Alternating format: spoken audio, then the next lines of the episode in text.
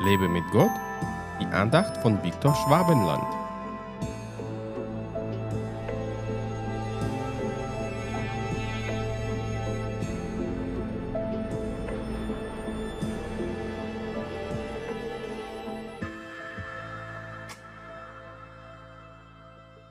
Seid stark und euer Herz fasse Mut, ihr alle, die ihr auf den Herrn harrt. Psalm 31, Vers 25. Wie schnell sind wir entmutigt, wenn uns schlechte Nachrichten erreichen? Da steigen in uns alle möglichen negativen Emotionen hoch und die Sorgen treiben uns zu Panik.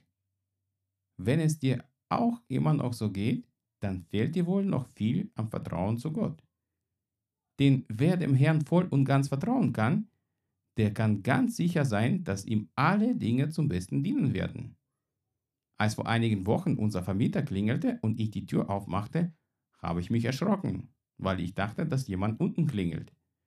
Ich sagte ihm, dass er mich erschreckt hat und er meinte dann, ich habe in der Tat erschreckende Nachricht für Sie. Ich muss Ihnen leider die Miete um 350 Euro erhöhen. Oder soll ich Ihnen schon die Kündigung schreiben, damit Sie sich etwas Neues suchen? Das wäre für mich wirklich schlimme Nachricht, wenn ich nicht wüsste, was Gott mit mir vorhat. Deswegen spürte ich eher Freude, weil ich bereits weiß, dass Gott etwas viel Besseres für mich vorbereitet hat. Ich hatte schon letztes Jahr den Eindruck, dass ich langsam meine Sachen packen muss, was ich auch gemacht habe. Jetzt muss ich bald nicht mehr viel packen, wenn ich an den Platz umziehen werde, wo ich für den Rest meines Lebens meinem Herrn dienen kann. Selbst wenn vieles noch unsicher ist, kann ich auf den Herrn harren und ihm vollkommen vertrauen, denn er ist meine Sicherheit. Dein Herz fasse Mut, wenn dich böse Nachrichten erreichen.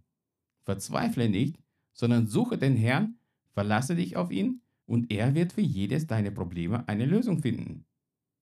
Lass dich nicht erschrecken von Schreckensnachrichten aus den Medien oder aus deiner Umgebung. Der Herr ist mit dir.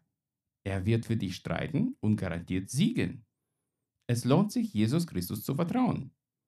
Gott segne dich. Hat dich diese Andacht ermutigt? Wenn ja, dann teile sie bitte mit deinen Freunden.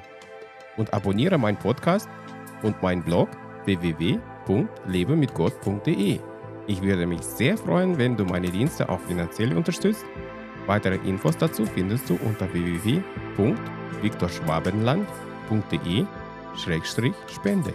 Ich danke dir und wünsche dir gottesreichen Segen.